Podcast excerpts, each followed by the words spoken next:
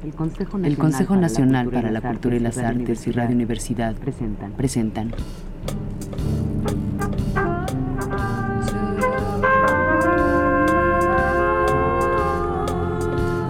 La llave del tiempo. La llave del tiempo. La clave del tiempo. La nave del La nave del tiempo.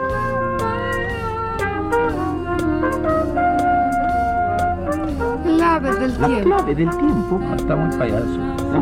La clave del Está tiempo. muy payaso todo, sí. Juan Pérez Jolote, de Ricardo Posas.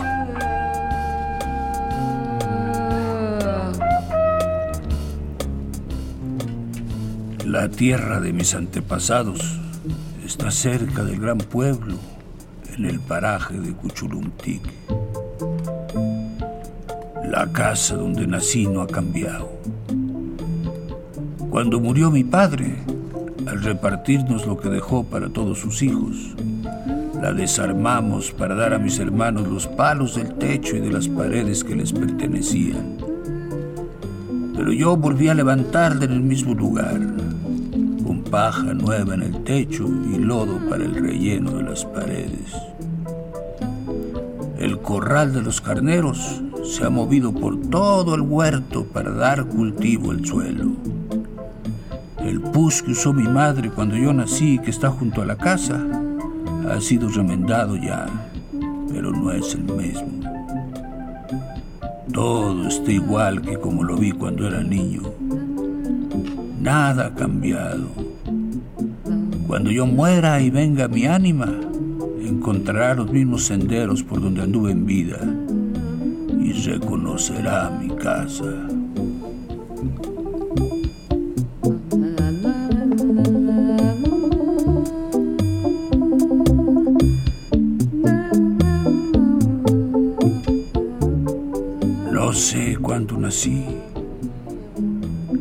Padres no lo sabían.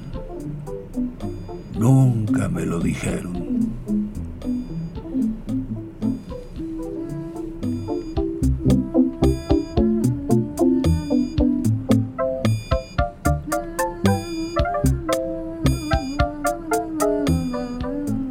Me llamo Juan Pérez Julotti.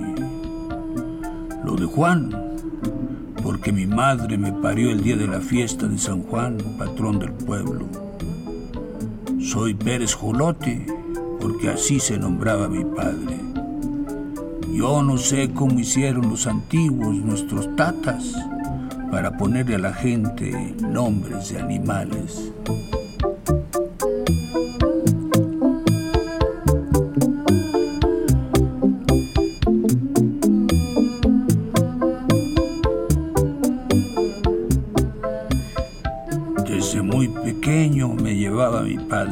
La tierra para la siembra. Me colocaban en medio de ellos cuando padre y madre trabajaban juntos en la milpa. Era yo tan tierno que apenas podía con el asadón. Estaba tan seca y tan dura la tierra que mis canillas se doblaban y no podía yo romper los terrones. Esto embravecía a mi padre y me golpeaba con el cañón de su asadón y me decía, Cabrón. ¿Hasta cuándo te vas a enseñar a trabajar? algunas veces mi madre me defendía, pero a ella también la golpeaba. En otras ocasiones siempre encontraba motivo para pegarme. Cuando él costuraba un sombrero de palma, yo torcía la pita para la costura y la pita se reventaba. Me jalaba las orejas y me decía de nuevo, Cabrón. ¿Con qué vas a pagar lo que te estás tragando? Si no vas a aprender a trabajar como yo.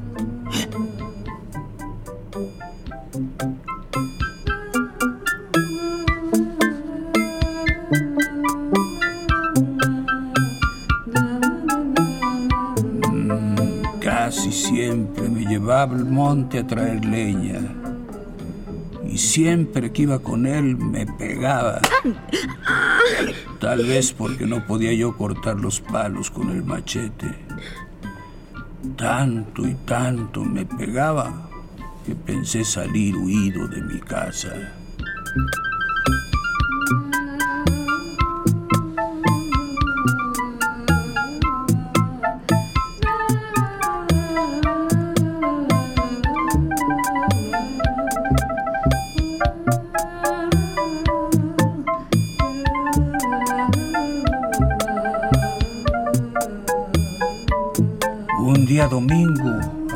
En que pasa por el camino la gente que vuelve de San Andrés después de la plaza, me acerqué a una mujer sinacanteca y le dije llorando. Mira, señora, llévame para tu casa, porque mi papá me pega mucho. Aquí tengo mi seña todavía, y acá en la cabeza estoy sangrando. Me pegó con el cañón de la escopeta. Bueno, Me dijo la mujer vamos. y me llevó para su casa donde tenía sus hijos en Achir.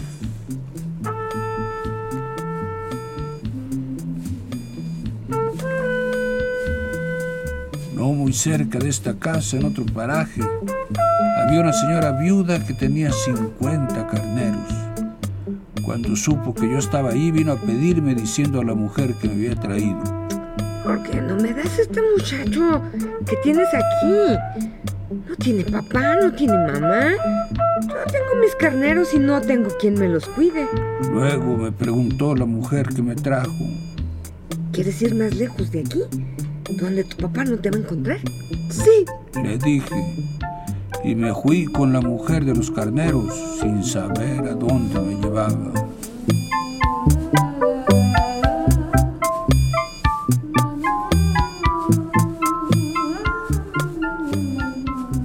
Por el camino me preguntó si era yo huérfano. no. Tengo padre y madre, pero él me pega mucho. Yo no te voy a pegar. Solo quiero que cuides los carneros. Caminando siempre detrás de ella, llegamos a su casa. Yo ya había andado por el monte con carneros. Yo sabía llevarlos para que comieran y bebieran, pero no conocía las tierras de los sinacantecos. No sabía dónde había pasto y agua.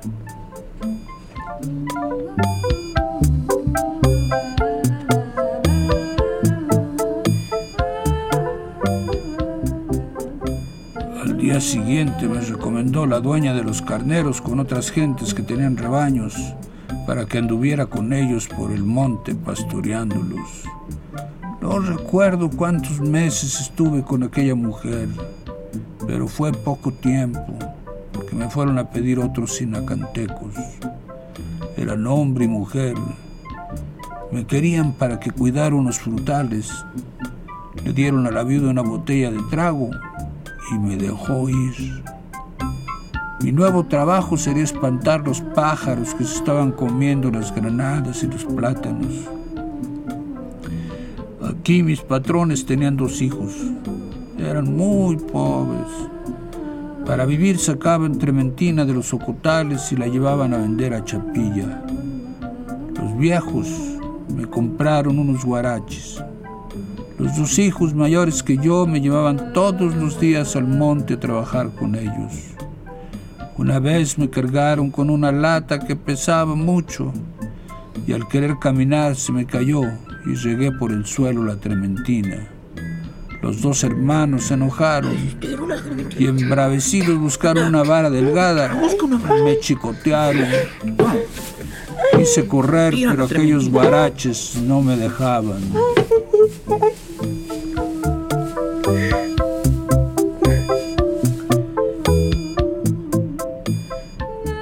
Cuando llegué a la casa di parte al señor y a la señora de que me habían pegado sus hijos. ¿Por qué le pegaron a Juanito? Preguntó el padre.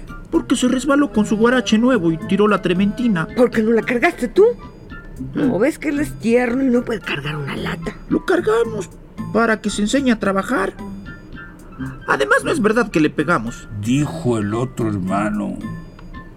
Yo mostré a los viejos las señas de los golpes y ellos dijeron... Ya no irás más a acompañarlos para que no te peguen. Y me quedé en la casa para cargar agua y espantar los pájaros de los frutales.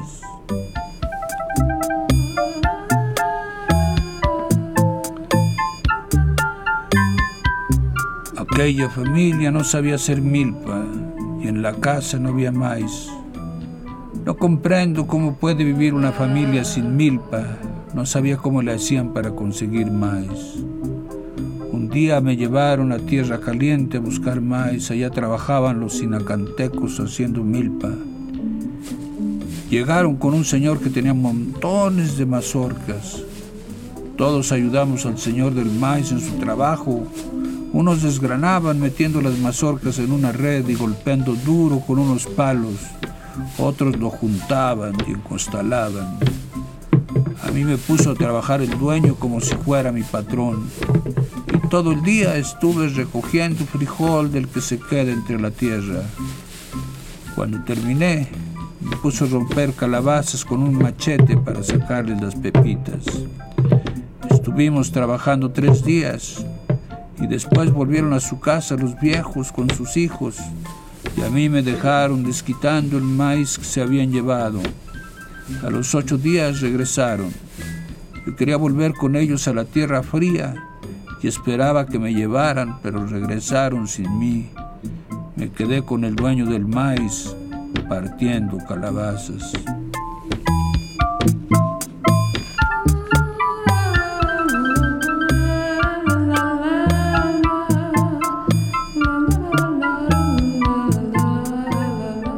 Ocho días más tarde volvieron.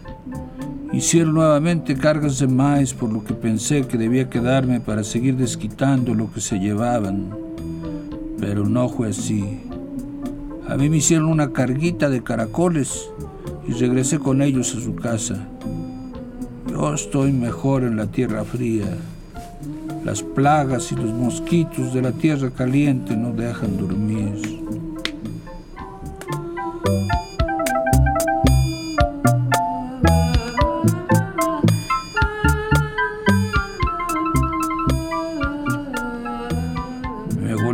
A llevar a la tierra caliente. Esta vez los viejos se habían quedado en casa. Fui solo con los dos hermanos. Llegamos donde vivía el hombre que tenía el maíz y me dejaron vendido con él por dos fanegas. Llevábamos cuatro bestias y los dos hermanos las cargaron del maíz que recibieron a cambio de mí. Entonces me dijeron, aquí quédate. Volvemos por ti dentro de ocho días pero ya no volvieron.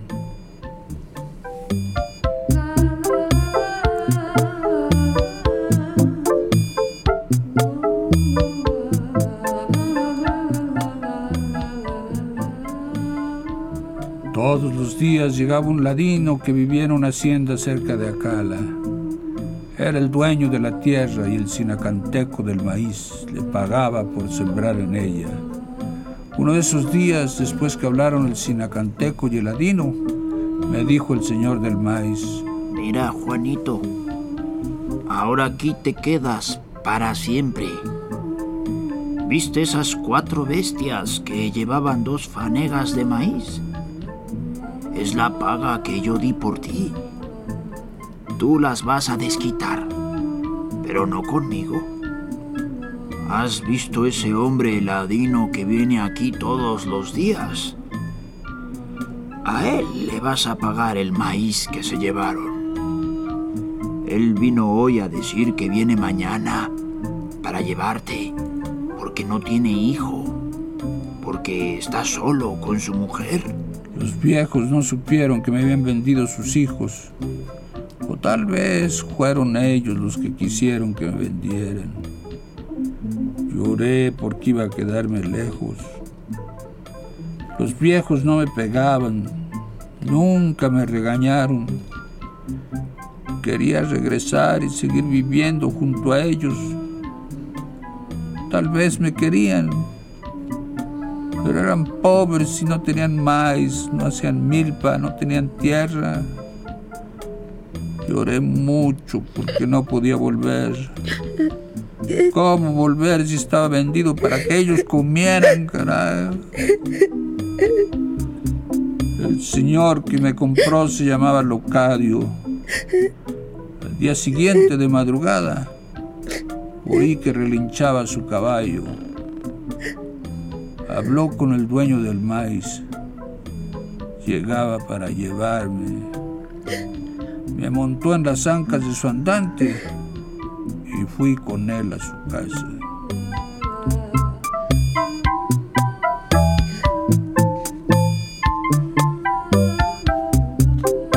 Al llegar, me entregó con su señora diciéndole, Mira, hijita, aquí traigo este muchachito que se llama Juan, para que nos sirva en el día, para que traiga agua en el tecomate y para que le dé de comer a los coches.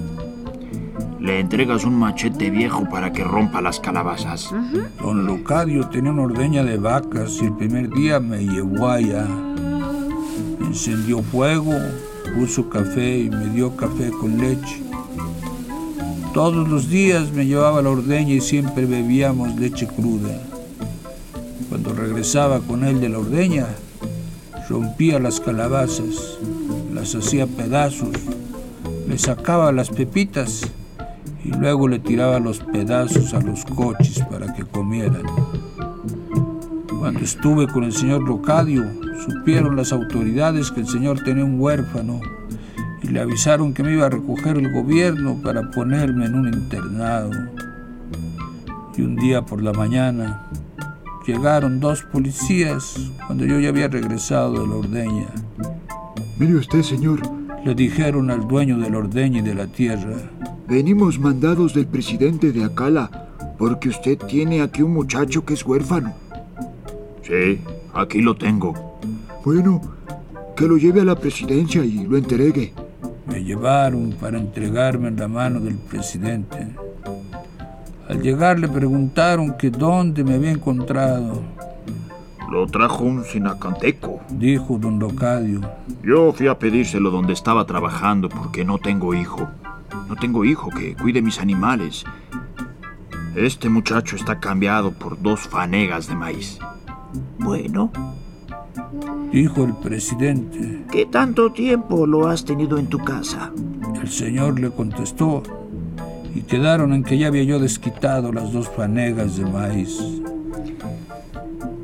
¿Y tú? Me preguntó el presidente. ¿De dónde eres? Soy chamula. ¿Y tu padre vive? Sí vive.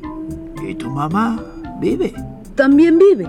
Entonces, ¿por qué viniste con este señor? Porque me golpeaba mucho mi papá y salí huido de mi casa. Está bien. Dijo el presidente de Acala. Entonces, viven tu papá y tu mamá. Así es que no eres huérfano. No, señor. El señor gobernador supo que eras huérfano y me ordenó que te recogiera para el colegio. Pero ahora que sabemos que viven tu papá y tu mamá, no te recogerá el gobierno, sino que te regresará a tu casa. Llamaron por teléfono para San Cristóbal y de allí para Chamula para mandar llamar a mi padre con los mayores del pueblo. ¿Cómo se llama tu papá? Me preguntó el presidente. Sebastián Pérez Jolote. Encontraron a mi padre y lo llevaron a la presidencia de Chamula. Y allí le dijeron, Vino un telefonema avisando que tiene usted un hijo huido Y que está en Acala. Por orden del gobierno, póngase en camino para recogerlo. al día siguiente salió para llevarme.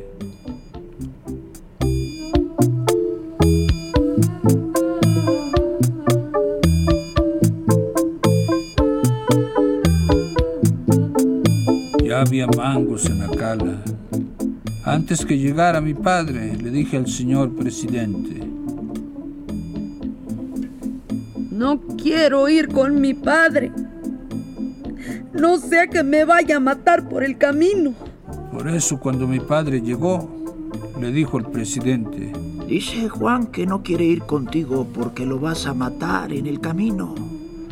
Que irá si viene su madre a llevarlo.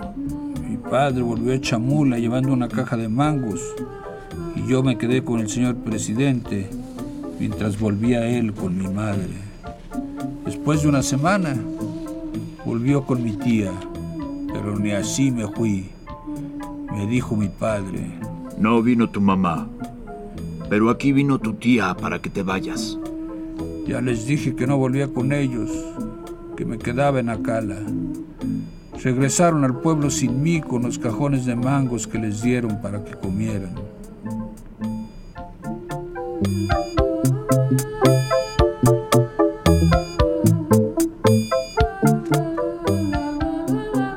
A los 15 días volvió mi papá. Entonces sí me fui con él porque me dijo, Ya no te voy a pegar. Vamos a la casa, porque tu madre llora por ti. Llegamos a la casa. ¿Viniste ya, hijo? Sí. Yo creía que te había matado tu padre.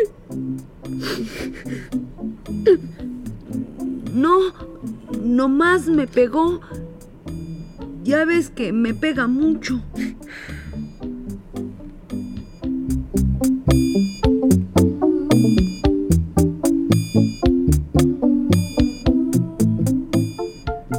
Habían pasado siete meses desde que salí de mi casa.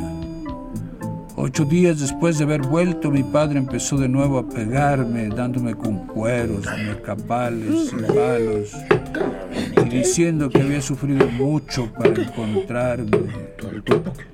Tenía un mi tío que me defendía diciéndole a mi papá. No le pegues mucho a tu hijo. Mi padre le contestaba. ¿A usted qué le importa? Es mi hijo. Y puedo matarlo si quiero. Un día pidió mi papá 12 pesos un habilitador de los que andan enganchando gente para llevarla a trabajar a las fincas. Cuando llegó el día para salir al camino, no lo encontraron porque estaba emborrachándose. Y me llevaron a mí en su lugar para que les quitara el dinero que él había recibido. Fue conmigo mi tío Marcos. Hicimos cuatro días de camino. En la finca había plantaciones de cacao y de hule, pero no trabajé como los demás, solo traía agua de un pocito para un caporal. Los hombres fueron contratados por un mes y les pagaron 12 pesos. Cuando cumplieron el mes, llegaron otras cuadrillas a la finca para ocupar su lugar. Mi tío y yo volvimos a nuestras casas. Yo estaba contento allá en la finca porque no había quien me pegara ni quien me regañara. El caporal me quería mucho. Cuando llegué, me preguntó mi papá. Ya desquitaste lo que pedí. No quedaste a deber nada. Las mismas preguntas hizo a mi tío y él le dijo que sí había desquitado y añadió. Mira, hermanito, no le vuelvas a pegar a tu hijo. Mira que no le diste nada de los 12 pesos. Ni siquiera guaraches le compraste para el camino. Pero si no obedece, dijo mi padre. Pasaron unos días y me volvió a pegar. Solo me pegaba cuando estaba en su juicio. Cuando andaba borracho no me pegaba. Todos los días desde que llegué iba con mi mamá a traer leña al monte. Una vez fuimos los tres, mi papá, mi mamá y yo, a traer leña. Llevábamos una bestia que era muy cimarrona, no se dejaba cargar. Yo detenía el lazo de la bestia, pero mi mamá no aguantaba la carga de leña que iba a ponerle encima. Entonces mi papá cogió una raja de leña y nos dio con ella. A mi mamá le pegó en la cabeza y le sacó sangre. Volvieron a cargar la bestia y después de pegarle también a ella, recibió la carga.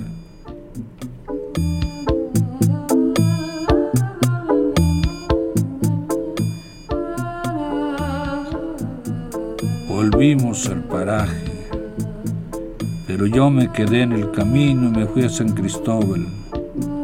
Conocí el camino porque mi papá y mi mamá me llevaban con frecuencia cargado de zacate para venderlo en San Cristóbal. Llegué, me encontré en la calle con un hombre que buscaba gente para las fincas de Soconusco. Le dije que si me llevaba, pero porque mi papá me pegaba. Él me dijo que con mucho gusto me llevaba.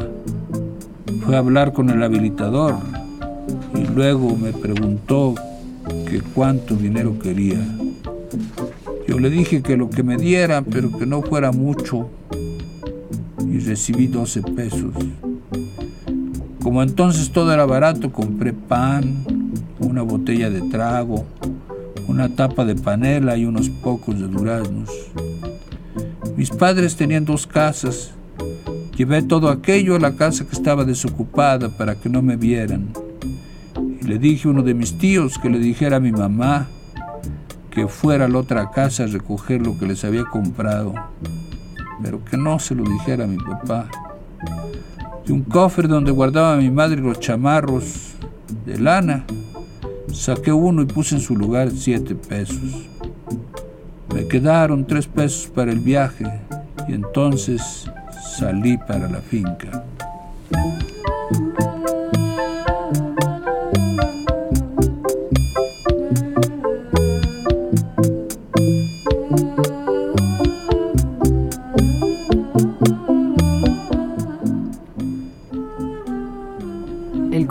Nacional para la Cultura y las Artes y Radio Universidad presentaron La llave del tiempo. La clave del tiempo. La nave del tiempo. Clave del tiempo. Juan Pérez Julote de Ricardo Pozas.